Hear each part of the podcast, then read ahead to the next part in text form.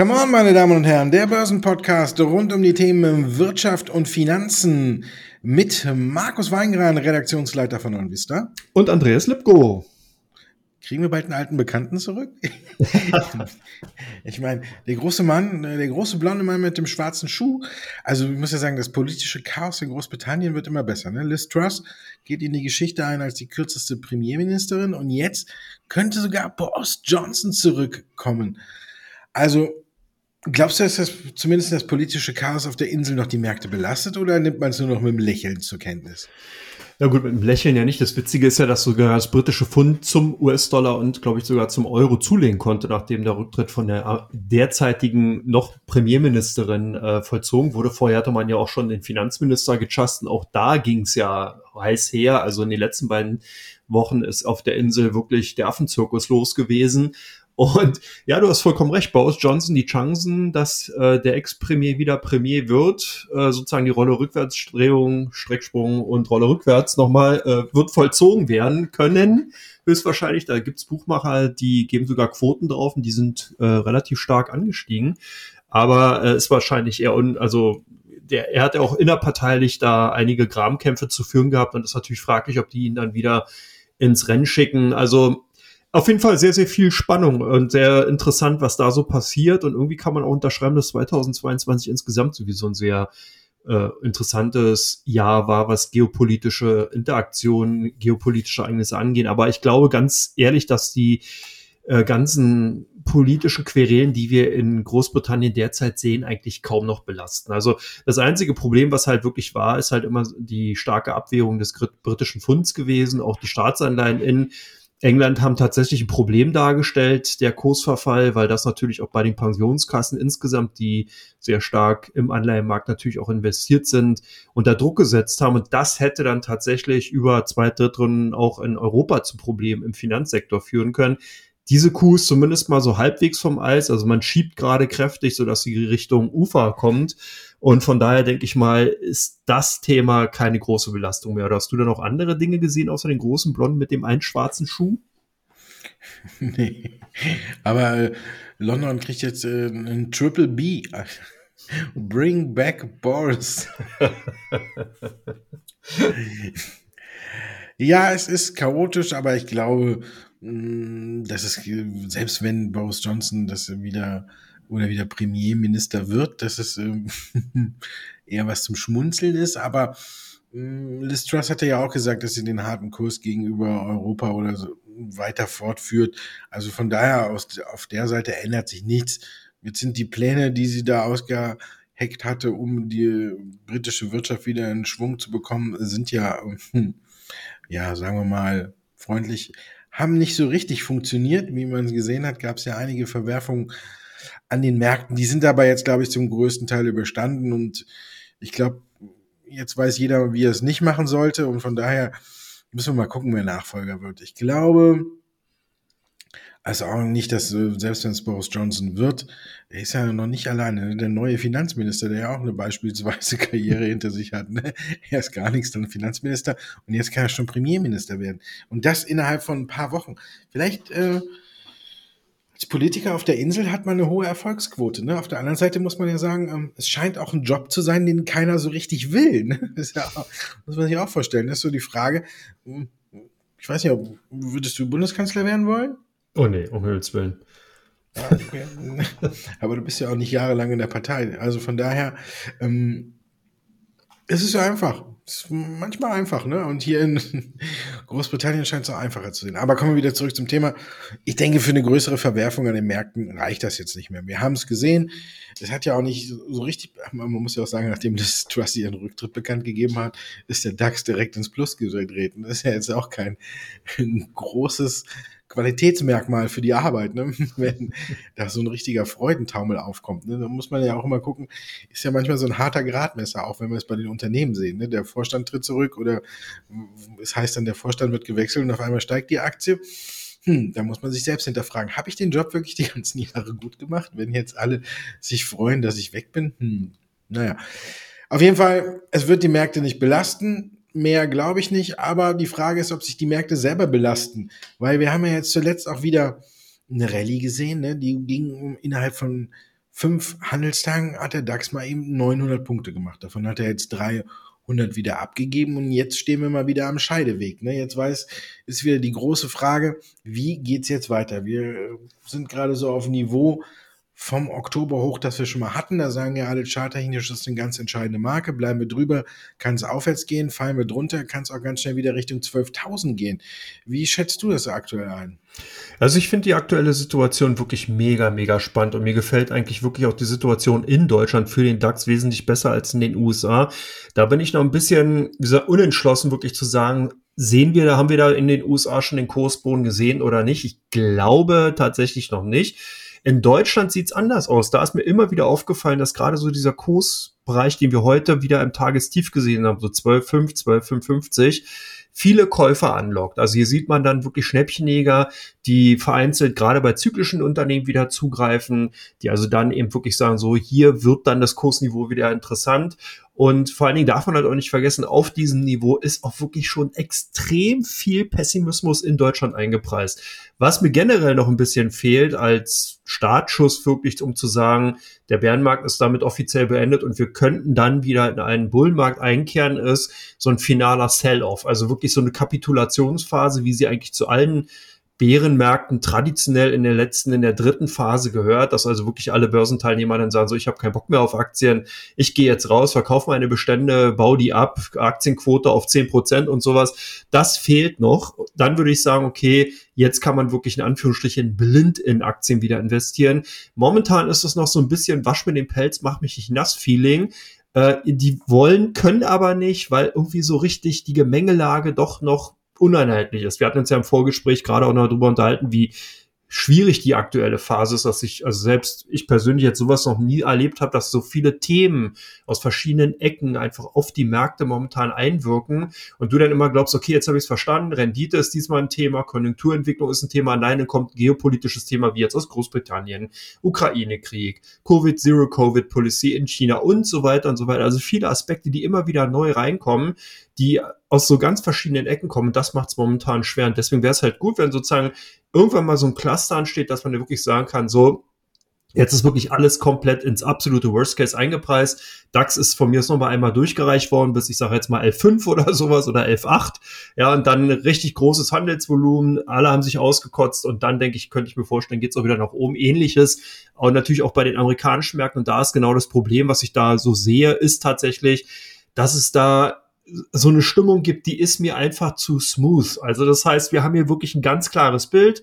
Die Fed sagt, wir kümmern uns nicht darauf, äh, darum, wie die US-Konjunktur sich entwickelt. Wir gehen unseren Inflationsbekämpfungsweg. Das heißt, Zinsen hoch und volle Fahrt voraus. 75 Basispunkte, wenn es sein muss, die ziehen wir noch ein paar Mal durch. Zinsniveau von 4, 3 Viertel bis 5 Prozent äh, äh, interessieren uns nicht groß das ist momentan der Punkt. Interessanterweise ist, dass die Konjunktur in den USA das auch noch verkraften kann. Und das ist genau dieser Punkt, wo mir einfach so dieses wirklich dieses ganz, ganz bearische Szenario einfach fehlt. Wir haben immer wieder so eine Untermauerung, wo man sagen kann, huh, ja, sieht ja doch, die Konjunktur kann das verkraften und die Renditen gehen hoch und da wirken dann andere Mechanismen und deswegen finde ich es so schwierig. Aber ich will jetzt gar nicht wieder so viel reden, sonst hast du ja nichts mehr. Wie siehst du denn die ganze Geschichte? Bodenbildung oder eher äh, schlechte Zeiten noch voraus? Ähm, ja, ich bin mir noch nicht ganz sicher, ob es diesen finalen Sell-Off tatsächlich geben wird. Ich glaube, zu viele Leute oder zum, zumindest zu viele Kleinanleger, die jetzt die großen institutionellen Player ja nicht mehr so großartig im Markt vertreten sind, das ist ja kein Geheimnis. Sind ja eigentlich immer mehr so die Schnäppchenjäger, wie du gesagt hast, die in bestimmten Bereichen wieder auf den Plan treten und den DAX dann da abfedern oder wieder ein Stück nach oben kaufen. Ich glaube nicht, dass es diesen finalen Sell-Off wirklich geben wird. Ich glaube, dafür ist bei denen, die neu dazugekommen sind oder die jetzt noch dabei sind, die Panik, aber ob es eine Panik ist, aber jedenfalls die Angst, was zu verpassen, äh, zu groß. Und außerdem sagen ja auch ähm, nicht zuletzt nur wir, sondern auch viele Experten, ja, äh, bleiben Sie Ihren Aktien treu, stecken Sie nicht den Kopf in den Sand und freuen Sie sich in zwei, drei Jahren darüber, dass Sie es wieder gemacht haben. Ich glaube, diesmal wird es auch tatsächlich ein wenig mehr befolgt. Früher war es ja tatsächlich so, da war Aktien mir vielleicht auch immer nur ein, ein, Stück weit zocken, machen und Geld vermehren. Jetzt ist es mittlerweile ja auch schon wieder in den letzten Jahren ein bisschen anders geworden, dass es ja auch, sage ich mal, eine Altersabsicherung ist und alles. Und vielleicht hat sich da auch die Voraussetzung ein Stück weit geändert, dass jetzt nicht jeder mehr die Lust auf Aktien verliert. ich glaube schon, dass wir auch noch mal ein Stück nach unten gehen. Ich glaube, wir testen eventuell noch mal die 12 bei den Zahlen, die du genannt hast. Äh, da hat sich mein Hund im Hintergrund sogar geschüttelt, aber ist natürlich auch gut möglich. Aber ich glaube nicht ganz so weit. Und ich glaube, dann werden wir noch so einen versöhnlichen Ausklang sehen. Und aber die Frage ist halt eben von welchem Niveau. Und wenn man sich das Ganze anguckt, sind wir einfach auch aktuell, was die Sache vielleicht auch ein bisschen anders dahingehend macht, dass wir in einer Situation sind, wo wirklich, wie du auch schon angedeutet hast oder auch gesagt hast, keiner so richtig weiß, wie geht das aus. Ja, wenn jetzt tatsächlich alles so zu 100 Prozent vorgezeichnet wäre oder bewiesen wäre oder irgendwas, dass man sagen könnte, in der Vergangenheit war, war schon immer so, ähm, dann glaube ich, werden die Reaktionen anders. Aber wir sind jetzt in einem Muster, wo wir auch viele Dinge für uns auch vielleicht neu sind. Wer in unserer Generation, selbst wir, die ja auch nicht gerade die, also ich zumindest nicht mehr die ganz so junge Generation bin, ähm, haben ja tatsächlich noch nie einen Krieg so nah erlebt oder überhaupt keinen Krieg erlebt, aber dass er auch uns äh, so nah kommen kann, wie jetzt in der Ukraine, auch das ist für uns völliges Neuland. Krieg war für mich immer, ja, da war mein Opa, aber damit habe ich nichts am Hut und so weit werde ich nie wieder erleben oder sowas wird mich nicht betreffen. Und jetzt ist es mit der Ukraine doch auch schon bedrohlich nahe gekommen oder eine Pandemie. Ja, wir wissen, dass er auf anderen Kontinenten mal war, aber dass wir selber auch alle zu Hause bleiben mussten und nur in die Supermärkte offen hatten. Alles für uns völliges Neuland und keiner wusste genauso, wie das ausgeht. Und vielleicht ist es auch jetzt so, dass auch keiner genau weiß, kommt wirklich diese Rezession, führt uns die Fett knallhart in die Rezession rein? Ist es eine kurze? Ist es eine lange? Von daher sind, glaube ich, jetzt nochmal die Quartalszahlen wirklich das entscheidende Momentum zu sagen, ob die Märkte noch wirklich richtig nach unten krachen oder ob es wirklich vielleicht ein Stück weit aufgibt. Vielleicht hält sich auch die Waage. Die Hälfte enttäuscht, die Hälfte äh, überzeugt und dann sind wir bei 50-50 und dann gehen wir vielleicht in den Seitwärtstrend. Aber insgesamt bin ich nicht ganz so bärisch, dass es so tief geht. Aber dass es nochmal ein Stück runter geht, davon bin ich eigentlich auch überzeugt. Und dann ist natürlich die Frage, ich habe es schon angesprochen, Jahresausklang. Ist der positiv? Sehen wir noch eine Jahresendrally, denkst du? Ja, also da muss ich sagen, da bleibe ich dabei. Ich glaube nämlich auch, dass wir die große Korrektur tatsächlich erst im kommenden Jahr sehen. Also der Bärenmarkt zieht sich noch ein bisschen hin und ähm, gut, ich muss jetzt mein altes Kursziel revidieren, was ich mal vor, keine Ahnung, äh, sechs oder neun Monaten gesagt hatte. Nee, neun Monaten muss es schon her sein, äh, dass wir neue Höchstkurse im DAX sehen. Das glaube ich derzeit aktuell nicht, aber ich glaube tatsächlich, dass wir eine Jahresendrallye sehen. Äh, das hat man auch schon gesehen Anfang Oktober, als das vierte Quartal begonnen hat. Da gab es nämlich auch so spekulative Käufe beziehungsweise Positionierung eben für das letzte Quartal 2022 und da hat man einfach auch erkennen können, dass viele Investoren einfach auf europäische, deutsche Aktien stehen und ich glaube, das zeigt sich tatsächlich zum Jahresende dann nochmal. Dann könnte es aber eben im neuen Jahr interessant werden, ob sich diese Neujahresrallye dann fortsetzt und dann zu einer massiven Korrektur kommt, könnte tatsächlich sein. Da hätten wir wieder so ein Bilderbuch Börsenjahr, 1. Januar und dann wird's März eher wieder ein bisschen ruppig. Oder wir sehen das tatsächlich dann sogar schon zum Jahresanfang. Aber für eine Jahresendrallye bin ich zumindest mal für dieses Jahr bullisch gestimmt. Wie sieht's denn bei dir aus? Du bist also für eine Jahresendrallye zu haben. Ja, ich bin auch ja positiv gestimmt, aber ich bin mir noch nicht so genauso sicher, von welchem Niveau aus aber ich glaube, es geht noch ein Stück runter und dann kommt dieser Aha-Effekt und dann gibt es eine Jahresendrallye und dann geht es wieder ein bisschen nach oben und wir sehen einen positiven Ausklang. Ich bin mir aber auch genauso wenig sicher, wie weit die gehen kann. Wir sind jetzt, heute haben wir die 12.600, weil die USA wieder gut aufmacht. Ja, verteidigt, liegen aktuell so bei 12.700. Ja, ich glaube, wenn man sich das Ganze so anguckt, würde ich sagen, wir hätten vielleicht eine Chance, die 13.000 anzugreifen, ein Stück weit drüber zu kommen, wenn wir jetzt nochmal abfallen, eventuell. Wir haben es ja schon gesehen, vergangene Woche haben wir 900 Punkte in fünf Handelstagen gemacht.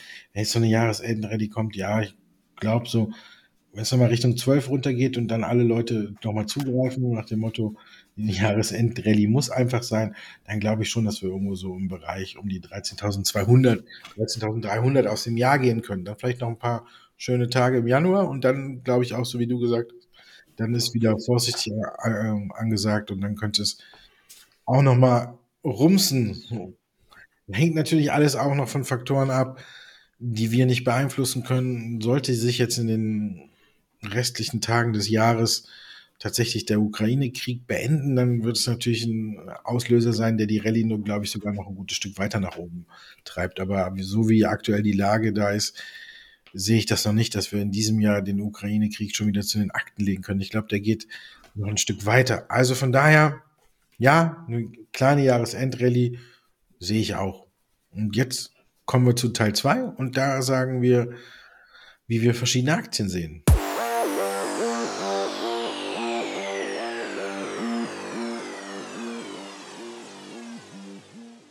Teil 2 von Come On, fünf Fragen, fünf Antworten und fünf Aktien. Ja, ich habe nochmal drauf geguckt. Fünf Stück. Und ja, der eine, die eine oder andere ist bekannt, die eine oder andere ist dabei auch neu. Netflix fällt dann so eher in den Bereich äh, altbekannt, war schon mal da. Hier haben wir die Zahlen die Woche gesehen. Die Aktie hat danach 10% zugelegt. Und die Frage ist jetzt, waren die Zahlen da ein Befreiungsschlag? Naja, zumindest haben sie so ein bisschen den Würgegriff gelockert, den ja die Börsenbären um Netflix gelegt haben. Aber wir hatten ja auch dieses Unternehmen schon öfters mal hier. Klar, man hat ganz klar gesehen, dass hier der Coronavirus-Pandemie-Effekt einfach zu sehen war. Die Leute hatten, als sie in den Homeoffice eben waren und äh, pandemiebedingt zu Hause geblieben sind, eben nichts anderes zu tun, beziehungsweise sehr viel mit Streaming sich beschäftigt und sind natürlich dann auch Kunde von Netflix, Disney Plus und Co. geworden. Und das führte natürlich zum brachialen Wachstum insgesamt. Das zeigt, das liest man auch schon an den Zahlen, wenn man sieht, dass Ende im vierten Quartal 2020 Netflix die 200 Millionen Abonnentenmarke geknackt hat. Jetzt zum Vergleich liegt man nach zwei Jahren bei 223 Millionen. Also das heißt, da ist wirklich viel passiert in dieser Zeit. Allein in 2020 ist also wirklich ein stürmisch, ein stürmisches Wachstum zu voll, äh, also vollzogen geworden. Und da kann, muss es natürlich zu negativen Überraschungen kommen. Und diese sind jetzt aber tatsächlich wieder ausgeglichen worden. Das heißt, Netflix wächst wieder. Und zwar auch mit einem Tempo, was ganz ansehnlich ist. Es sind über zwei Millionen Abonnenten, 2,41 Millionen Abonnenten hinzugewonnen worden. Gerechnet hatte der Markt mit 1,09 Millionen Abonnenten. Das sieht man also hier doch ein sehr, sehr starker Anstieg, der über den Erwartungen lag. Auch beim Umsatz lag man weit vorne. Da waren 700, äh, 7,93 Milliarden US-Dollar, äh, die, nee, das ist der Gewinn, Moment, 7,93 Milliarden Dollar Gewinn hat das Unternehmen gemacht und die Analysten hatten ja auch mit wesentlich weniger gerechnet und ähm, das ist natürlich schon ganz interessant äh, insgesamt, dass man da in gehend jetzt so ein bisschen wieder dieses bearische Sentiment einfach verlässt, dass man jetzt halt wieder in Richtung Wachstum geht, dass man hier also auch wieder die Analysten überzeugen kann. Und zwar nicht nur so marginal, sondern wirklich auch in einer nennenswerten Größenordnung, zum Beispiel halt alleine bei den Abonnentenwachstum, wo man eben auch wirklich dann eben Überraschung parat hat, die den Markt gefallen. Und du hast ja bereits gesagt, die Aktien sind teilweise sogar um 18 Prozent nach der Zahlenvorlage angestiegen. Und man hat auch die Prognosen für das Gesamtjahr angehoben. Und das ist natürlich auch ein, eine Guidance, eine Voraussicht, die einfach den Marktteilnehmern gefällt. Also mir gefallen die Aktien nach diesen starken Abverkauf, haben die mir eh gefallen. Ich denke auch, Netflix ist einfach auch so oder so interessant dahingehend, weil natürlich auf der einen Seite ähm, das Wachstum wieder zurückkommt, klar. Dann hat Netflix aber auch bewiesen, dass man eben unheimlich viele Blockbuster eben aus den Ärmeln ziehen kann, ob es jetzt Squid Games waren, ob es jetzt Game of, Game of Thrones, House of Cards und wie die ganzen Serien hießen, die alle weggesuchtet worden sind von den Zuschauern und die einfach auch dafür Sorge tragen, dass die Abonnenten eben eine gewisse, ja, wie soll man sagen, ähm, Anbietertreue eben auch aufweisen und halt dann auch Abonnenten bei Netflix bleiben. Und ich denke, das ist halt ganz wichtig für Medienunternehmen, weil man natürlich ja hier auch einfach dann Marketingkosten einsparen kann. Der einzige große Knackpunkt, der halt noch bei Netflix ist, sind natürlich die Multi-Zuschauer, Multi-Viewer. Das heißt, da nimmt sich halt einer ein Abonnent oder ein schließt ein Abo ab und dann können irgendwie sechs oder zehn Leute das jeweils nutzen. Das Problem hatte ja nicht nur Netflix, hatte bereits auch schon Premiere damals gehabt. Und wenn da eine Lösung kommen sollte, dann fliegt tatsächlich aus meiner Sicht heraus bei Netflix einfach der Korken und der Deckel weg. Das heißt, dann geht's da richtig durch die Decke, aber ansonsten hat man dieses Problem einfach noch. Aber insgesamt, mir gefallen die Aktien ganz gut, mir gefällt der Bereich ganz gut. Ich glaube wirklich tendenziell, dass wir von diesem Unternehmen auch zumindest in dem kommenden Jahr noch einige positive Lebenszeichen sehen werden. Und jetzt natürlich auch eine Frage, wird denn PNE Wind noch weiterhin Lebenszeichen geben können oder winkt da eventuell eine komplette Übernahme? Das ist eine gute Frage. Das sagt man immer, wenn man es nicht weiß, oder? Und ich weiß es tatsächlich nicht. Ja. Vielleicht stehen die Zeichen oder die Chancen, sagen wir mal, 50-50. Fakt ist jedenfalls, wenn wir die, uns die Fakten angucken, dann hat Morgan Stanley ja eine Investmentabteilung, die Morgan Stanley Infrastructure Partners heißt. Also da beteiligt man sich an Unternehmen oder übernimmt Unternehmen und da hat man zum Beispiel Photon Management übernommen.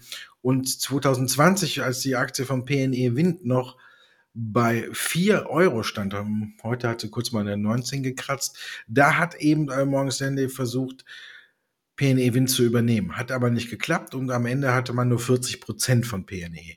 Und diese 40 Prozent, die schlummern jetzt seit quasi zwei Jahren in dieser äh, in äh, Investmentabteilung von Morgan Stanley. Und jetzt sind andere auf die Idee gekommen, man weiß nicht genau wer, dass sie angeklopft haben und gefragt haben, hey, was ist denn mit den 40 Prozent von PNE Wind? Wollt ihr die noch behalten oder wollt ihr die uns nicht verkaufen? Das ist jetzt so die Ausgangslage und jetzt wird halt gemutmaßt, wer genau sich danach erkundigt hat. Äh, Morgan Stanley und äh, PNE Wind haben nur gesagt, dass es Gespräche gibt, dass dieses Paket weitergereicht werden soll und man weiß jetzt nicht, was macht derjenige, der da im Gespräch ist. Es wird, hier wird zum Beispiel die französische Engie genannt oder ähm, Investmentabteilung oder Investmentfirmen aus Schweden. Also es ist noch nicht genau, man weiß nicht wer und man weiß auch nicht, was geplant ist. Fakt ist jedenfalls, nach deutschem Börsenrecht muss man ja, wenn man 40 Prozent übernimmt, auch direkt ein Übernahmeangebot machen. Und ich glaube, daran wird man dann erst sehen, wie wahrscheinlich eine Übernahme von PNE Wind ist. Wenn jetzt jemand diese 40 Prozent übernimmt und danach kommt und nochmal ordentlich auf den Kurs draufhaut oder draufschlägt, um zu sagen, wir wollen die restlichen Aktien auch wirklich einsammeln, dann ist es eine Übernahme, aber vielleicht geben sich oder gibt sich die Investmentgesellschaft oder Engie, die, wenn sie es denn sein sollten, auch damit zufrieden, wenn sie sagen, uns reichen 40 Prozent an PNE Wind, wir machen jetzt ein Übernahmeangebot, Durchschnittskurs der letzten 30 Tage und dann geben uns vielleicht noch ein paar die Aktien, dann haben wir vielleicht 41 oder 42 Prozent, aber das reicht uns. So gesehen weiß man nicht genau, ob es tatsächlich eine Komplettübernahme wird oder nicht. Was man jetzt vielleicht so ein bisschen prognostizieren kann, ist, dass jetzt in den nächsten Tagen vielleicht noch mal durchsickert, wer da angefragt hat, wer sich für das Paket interessiert. Das sind alles einmal Nachrichten rund um PNE Wind, die deutlich oder die positiv sind. Vielleicht kommt noch der eine oder andere dazu, vielleicht wird dann noch so eine RWE noch dazu gedichtet oder sonst was. Und das ist aber alles insgesamt positiv und dürfte die Aktie nicht nach unten drücken. Heute hatte zwar mal kurz darauf reagiert, dass es diese Gespräche gibt, aber danach haben alle auch irgendwie festgestellt, hm, es sind ja nur Gespräche und dann hat die Aktie auch schon wieder ihren gesamten Tagesgewinn abgegeben. Also von daher hm, kann man da jetzt drauf spekulieren, wenn man mag, aber eine wirkliche Garantie, dass diese Übernahme auch kommt, die gibt's nicht.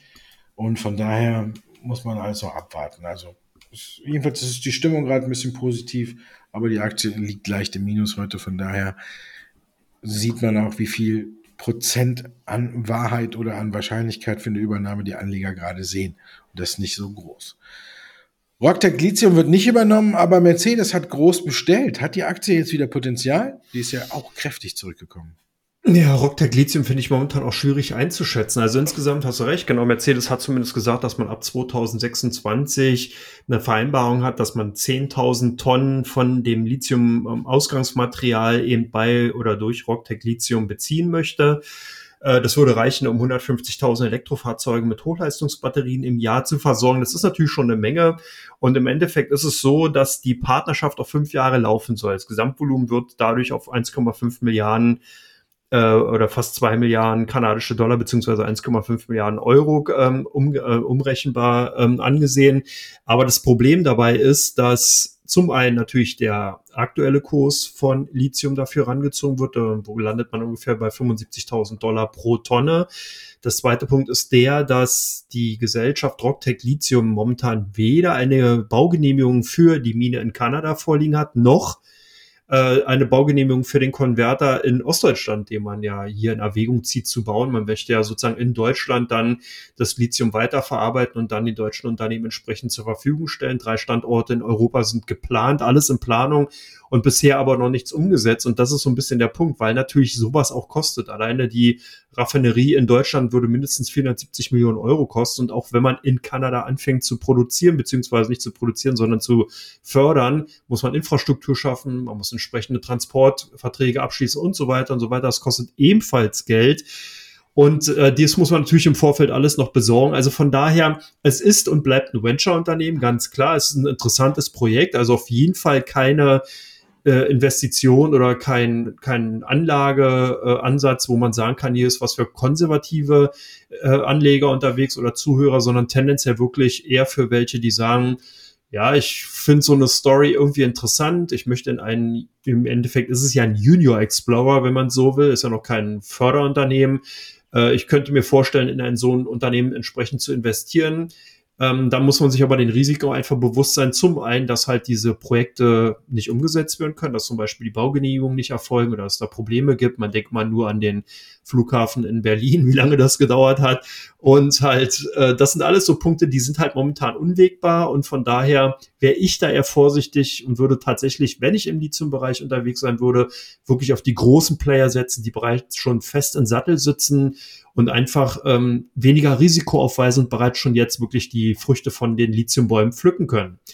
Ja, nächstes Unternehmen, was auch relativ ausgebombt ist und wo momentan wohl wieder so ein bisschen Musik reinkommt, ist Fresenius. Paul Singer, ein bekannter Hedgefondsmanager, steigt bei dem Fonds ein. Es sind jetzt Zeiten für Dur- oder Molltöne entsprechend angeschlagen worden. Na, aktuell was, ich weiß jetzt, was ist Dur und Moll? Moll ist äh, negativ. Und, ja. ja und, äh, ähm, nee, ich glaube, Paul Singer hat äh, die Trompete noch im Kasten gelassen und kommt, kommt erst damit. Und dann wird das Management von äh, Fresenius, wenn er zu Besuch kommt, dann überlegen, ist da tatsächlich eine Trompete drin oder wie in den alten Mafia-Filmen vielleicht eine Maschinenpistole. So in etwa, wenn man da reinkommt oder so in etwa ist wahrscheinlich auch gerade die Lage. Ähm, ja, man kennt das Vorgehen von Hedgefonds und auch besonders von Paul Singer, wenn man es mal in der Vergangenheit ein wenig äh, beobachtet hat.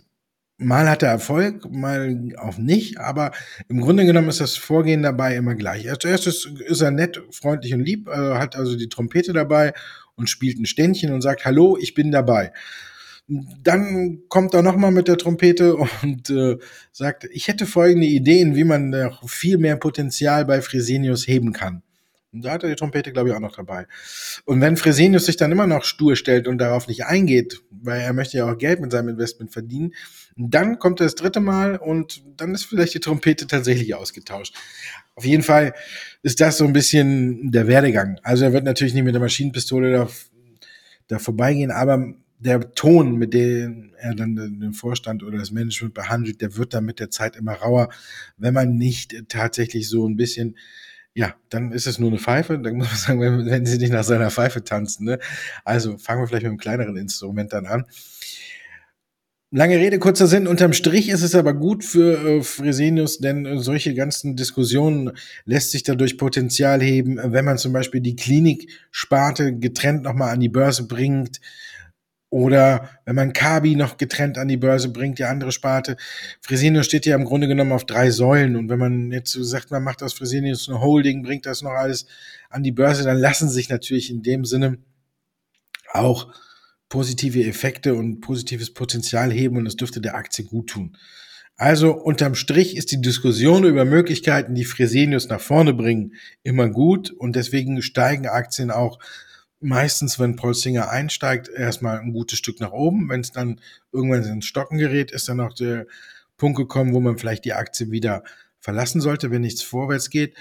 Aber insgesamt ist es erstmal für einen Aktionär gut, fürs Management eher ein bisschen unbehaglich. Die werden wahrscheinlich jetzt schon mal so, wenn man das so sieht, so ein bisschen den Kragen am Kragen poolen, die Krawatte lockern und gucken, was hat er jetzt vor. Aber insgesamt als Aktionär kann man sich zurücklehnen und gucken, wie viel Feuer macht Paul Singer denn jetzt im Management und was schlägt er alles vor. Und das ist letztendlich gut für den Kurs. Lufthansa, die haben die Prognose erhöht, doch man fragt sich, wie viel ist die wert? Man hat einen Pilotenstreik gesehen und andere Dinge und jetzt hat der Vorstandschef gesagt, ne, nächstes Jahr kommen wir auf ungefähr 85 Prozent von 2019 und man sucht händeringend nach ähm, neuen Personal. Also wie viel ist die Prognoseerhöhung für dich wert? Na, schon eine ganze Menge. Lufthansa ist so ein bisschen für mich, war ja auch mal ein ehemaliges DAX 40 oder DAX 30 Unternehmen damals noch jetzt im MDAX beheimatet.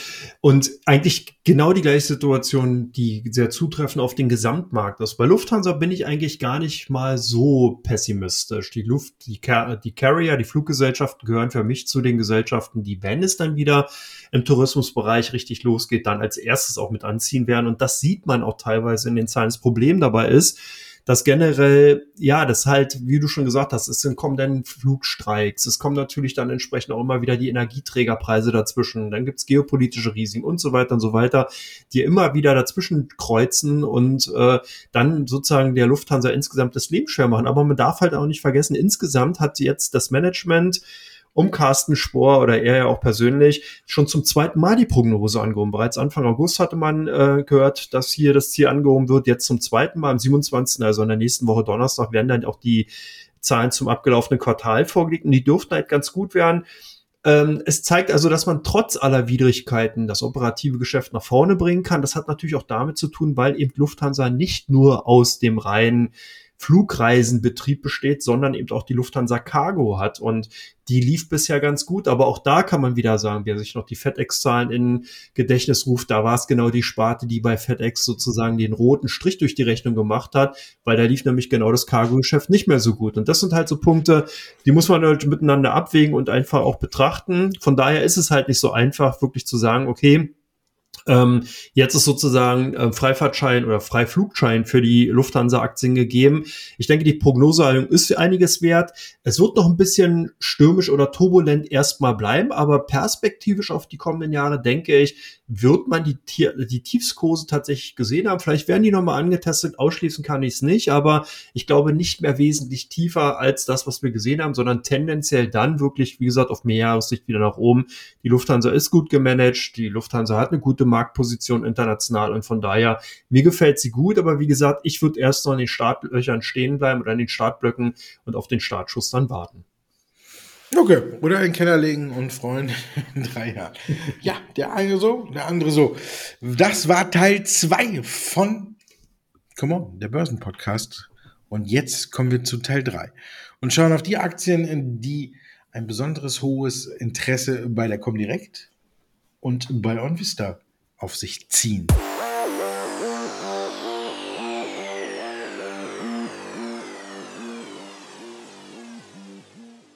Teil 3 von Come On, meine Damen und Herren, bei der Comdirect gucken wir auf die Werte, die ein höheres oder hohes Handelsvolumen haben. Und wen verwundert's, dass heute Adidas dazugehört? Ja, nicht nur heute, sondern die ganze Woche schon. Adidas war ja so ein bisschen als na, wie soll man sagen, Hidden Champion nach den Nike-Zahlen. Da hatte man gesehen, okay, Mensch, jetzt hat sich der Markt da doch höchsten, größtenteils ausgekotzt, jetzt kann man die vielleicht mal wieder kaufen und demzufolge als DAX-Mitglied auch immer wieder sozusagen als, ja, wie soll man sagen, mögliches Überraschungspaket gesehen worden. Dass jetzt heute natürlich dieses negative Überraschungspaket draus wird, das hat, glaube ich, keiner so richtig gesehen. Demzufolge die Aktie natürlich unter sehr, sehr starken Handelsvolumen bei uns, bei den Top 5 ganz klar vertreten. Und hier hält sich so ein bisschen, zumindest heute natürlich, äh, Verkaufsdruck ganz klar. Aber insgesamt kann man tatsächlich sagen, ist doch die Kaufneigung klar erkennbar gewesen. Und äh, du hast uns wieder einen alten Bekannten mitgebracht, die Nel. Ja, wir haben, äh, ich habe dreimal Zahlen. Dreimal Zahlen, dreimal, ähm, ja, dreimal Ausweitung des Verlustes, ähm, aber nur zweimal äh, Minus und einmal nur, nee, alle drei Minus. Trotzdem, ja. Also, nee, wir fangen mit Nel an, da gab es Zahlen. Die gab's, Dienstag gab es die Zahlen. Oder Donnerstag? Donnerstag. Gestern. Gestern gab es die Zahlen von Neil und äh, es war das gewohnte Bild und die, die gewohnte Reaktion. Das Auftragsbuch ist pickepacke voll. Der Verlust wurde ein Stück ausgeweitet. Und was diesmal aber auch neu ist, ähm, so ein bisschen der Umsatz war auch rückläufig. Also von daher hat wirklich dieses prall gefüllte Auftragsbuch Nell ein wenig oder Neil ein wenig gerettet davor, wirklich komplett in den Keller zu fallen. Man hatte Anfang der Woche ja noch einen neuen Auftrag vermeldet, der hat die Aktie ein Stück nach oben gebracht. Und in der Spitze ist es dann aber in der ersten Reaktion auch fast schon wieder zehn Prozent nach unten gegangen. Aber am Ende des Tages war es nur noch ein klitzekleiner Verlust, weil die Anleger wieder zugreifen. Und ich glaube, so aktuell wie Neil gerade aufgestellt ist und so mit dieser mühsam ernährt sich das Eichhörnchen-Taktik immer mal wieder in Abständen ein paar neue Aufträge. Ja, alles schön und gut, aber ich glaube, das geht nicht mehr so lange gut, wenn die Großen auch noch richtig reingehen. Also von daher, ich wäre da weiterhin vorsichtig bei der Aktie. Sie war schon mal jetzt vor kurzem unter einem Euro und ich glaube, da könnte sie auch noch mal hingehen. Tesla, auch Zahlen. Das ist eigentlich, ähm, ich habe auch dreimal Zahlen, du nur zweimal. Tesla ist aber der Fall mit den Zahlen. Und da ging es auch ab nach den Zahlen, obwohl ich persönlich fand, die Anleger waren ein bisschen zu streng mit Tesla. Ja, eigentlich schon. Äh, insgesamt kann man schon sagen, Zahlen waren ganz gut, lagen halt äh, insgesamt über den Erwartungen, aber eben auch nur in Teilen. Also nicht, äh, einige haben eben dann doch noch ein Haar in der Suppe gefunden und man sieht natürlich auch hier das Aufgeld, was man einfach Tesla zugesteht und durch die Innovationskraft, die einfach da ist, das wird jetzt langsam abgebaut. Und das ist eigentlich auch ganz gut, weil man damit äh, insgesamt natürlich auch eine, ja, wie soll man sagen, Bewertungsniveau schafft, wo in Tesla auch wirklich reinwachsen kann. Und das ist halt so ein bisschen das Problem, halt ein KGV, was wir teilweise gesehen haben, was wesentlich über der, über dem Branchendurchschnitt liegt. Das muss halt auch gerechtfertigt sein. Und wenn das halt entsprechend durch die Dynamik dann nicht mehr gerechtfertigt wird, dann passiert das, was wir sehen. Und unsere Kunden haben entsprechend auch äh, natürlich dann erstmal verschreckt reagiert an dem äh, gleich nach dem Tag, nach den äh, Zahlen sozusagen, aber dann auch tendenziell wieder zugegriffen auf niedrigem Niveau. Und das zeigt einfach, dass Tesla weiterhin zu den Favoriten bei den Retail-Anlegern gehört und dass halt hier viele Tesla-Janer oder Tesla-Rissis unterwegs sind, die einfach sagen, ja, ich kaufe, nutze die, Kauf, äh, die Kursschwäche und positioniere mich neu. Also dass dahingehend deswegen die Tesla natürlich auch wieder in dieser Woche dabei durch die Zahlen mit in den Top 5 bei den ausländischen Werten. Und bei Warta scheint so ein bisschen langsam der Saft oder die, der Strom aus der Batterie zu sein. Der Akku ist leer, ja. Berlusconi, nicht Berlusconi, sondern Trapattoni, da war Flasche leer und bei Warta ist es äh, Akku leer. Ja, man hat jetzt wieder ähm, die Reißleine gezogen, Prognose nochmal äh, nach unten gesenkt und äh, das nicht zum ersten Mal. Also Warta ist aktuell so eine Serie von Pleiten, Pech und Pannen. Das war schon äh, auch, auch schon bezeichnet. Wir haben ähm, am gleichen Tag erstmal vermeldet, hm, Aufsichtsratvorsitzende, also Insiderverkäufe vom Aufsichtsrat, von einem Aufsichtsratsvorsitzenden, äh, nicht Vorsitzender, sondern von einem Aufsichtsratmitglied und zwei Stunden später haben wir vermeldet, ja, Warta kürzt nochmal die Prognose und die Zahlen sehen nicht gut aus. Hm, war jetzt auch nicht so eine glückliche Reihenfolge, böse dem, der Böses denkt, aber nach wie vor würde ich die Aktie wirklich meiden, aber es ist wirklich aktuell eine Serie wirklich von Pleiten, Pech und Pannen und man hat den Vorstandsvorsitzenden quasi weggelobt, so nach dem, für mich war das Ganze so, so, ein bisschen, habe ich aber auch, glaube ich, hier schon mal gesagt, ne, hier, nimm deine Autobatterie und guck, dass sie in Schwung kommt, weil so will sie keiner, jetzt gliedern wir sie aus und dann guck mal, was du draus machst. Naja, man hatte ja gehofft, dass Volkswagen bei Warta vielleicht die Batterie fürs Auto, die V4 Drive holt, hat's Volkswagen aber nicht. Und trotzdem greifen die Anleger bei euch zu?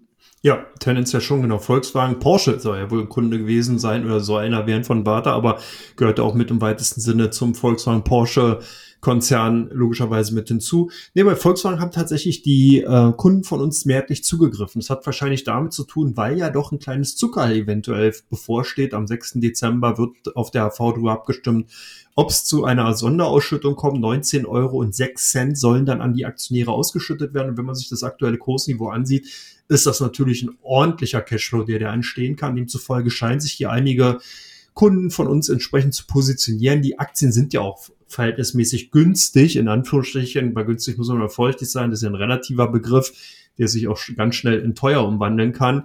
Aber mit einem Vierer KGV knapp 4,5 und einer Dividendenrendite irgendwas um 6 Prozent, da macht man eigentlich bei den Aktien nicht wirklich viel verkehrt, um es mal so zu sagen. Von daher könnte ich zumindest nachvollziehen, dass hier der ein oder andere Kunde von uns zugegriffen hat. Und last but not least, Snap hat auch nicht mehr die Power. Da haben die äh, Anleger mal wieder die Galeere quergestellt und eine volle Breitseite auf Snap abgefeuert. Das ist nicht die erste. Vorhin waren es, glaube ich, 27 Prozent, die die Aktie heute verliert, nachdem man seine Zahlen gestern gemeldet hat. Man hat den Verlust ausgeweitet. Das Wachstum ist mit 6 Prozent das niedrigste, was Snap jemals präsentiert hat. Und wenn man sich anguckt, die Zahl der täglichen User ist zwar gestiegen, da hat man früher drauf geguckt, aber jetzt in der aktuellen Phase schaut man dann eher doch mal bei Snap auf Umsatz und Gewinn und Gewinn gibt's ja nicht, Verlust ausgeweitet, Wachstum nur noch 6%, im Vorjahresquartal waren es über 30 und man hat auch schon mal Wachstumsraten sonst zwischen 50 und 60 Prozent gesehen. Da kommen 6 Prozent natürlich äh, extrem mickrig drüber und das hat die Aktie dann noch zu spüren bekommen. Äh, ja, es gibt 27 Prozent auf die Mütze, also über ein Viertel verliert die Aktie wieder an Wert und ja, man muss sie nicht haben und man braucht sie auch nicht haben. Vor allen Dingen, was mich äh, ja wenn man so ein bisschen guckt, äh, an der Börse werden viele Aktien ja auch immer in Sippenhaft genommen. Und hier war die Aussage jetzt von Snap, dass man festgestellt hat, viele Kunden kürzen aufgrund der aktuellen Lage ihr Werbebudget. Das glaube ich auch. Und ich glaube, das sollte man auch, diesen Satz sollte man im Hinterkopf behalten, falls man jetzt nochmal neue Aktien kauft, weil ich glaube, nicht nur Snap wird darunter leiden und nicht nur Social Media Aktien. Wenn man hier nach Deutschland guckt, dann glaube ich auch, dass vielleicht eine Pro7 oder eine RTL beim Weihnachtsgeschäft äh, wahrscheinlich nicht mehr so viel machen werden wie, in den, wie im Jahr zuvor oder sonst was. Ich glaube tatsächlich, dass die Werbekunden ihr Budget alle kürzen und dass es alle quasi Unternehmen zu spüren bekommen, die auf Werbeeinnahmen setzen. Der eine mehr, der andere weniger. Und das sollte man jetzt, wenn man im Bereich Social Media, TV oder egal, wo man da jetzt investiert, sollte man immer darauf achten, wie abhängig ein Unternehmen quasi von der Werbekundschaft ist. Und je größer die Abhängigkeit ist, desto vorsichtiger sollte man in der aktuellen Phase mit dem Unternehmen oder besser gesagt mit der Aktie umgehen. So, das war jetzt das Wort zum Wochenende. Und ich wünsche dir ein schönes Wochenende. 22 Grad. Ich habe noch mal geguckt, ähm, vorhin, wo meine Badehose liegt. und dann ab in den Pool. Oder wie man in Berlin sagt, nischt wie raus nach Wannsee. Genau. So machen wir es. Ich wünsche dir ein wunderschönes Wochenende. Allen Zuhörerinnen und Zuhörern natürlich auch. Muss ja nicht die Badehose sein, kann aber vielleicht auch ein leckeres Eis sein. Also, in diesem Sinne, schönes Wochenende.